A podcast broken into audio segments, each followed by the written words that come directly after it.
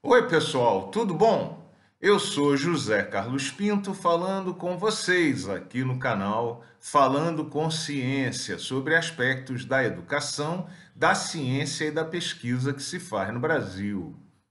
Hoje não é possível ignorar que o cenário que se descortinou nas eleições parlamentares do dia de ontem, dia 2 de outubro de 2022, é simplesmente aterrador apesar da maior parte dos deputados e senadores eleitos usarem a palavra conservador como eufemismo, eles de fato são, em grande maioria, ainda mais reacionários, obscurantistas e fundamentalistas que os parlamentares eleitos no período anterior, que já eram muito ruins.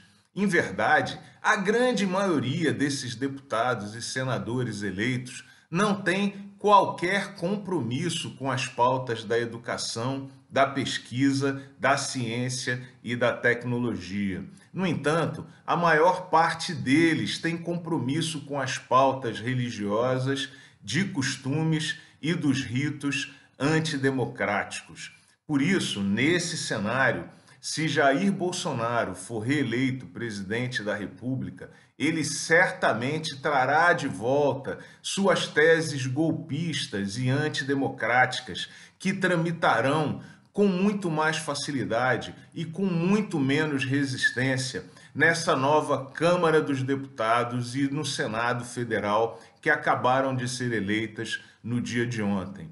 É por isso que as forças progressistas e democráticas do Brasil têm que compreender a importância e a relevância desse momento histórico e marcharem juntas com Lula para o segundo turno, sob pena de lançarem o Brasil no retrocesso institucional.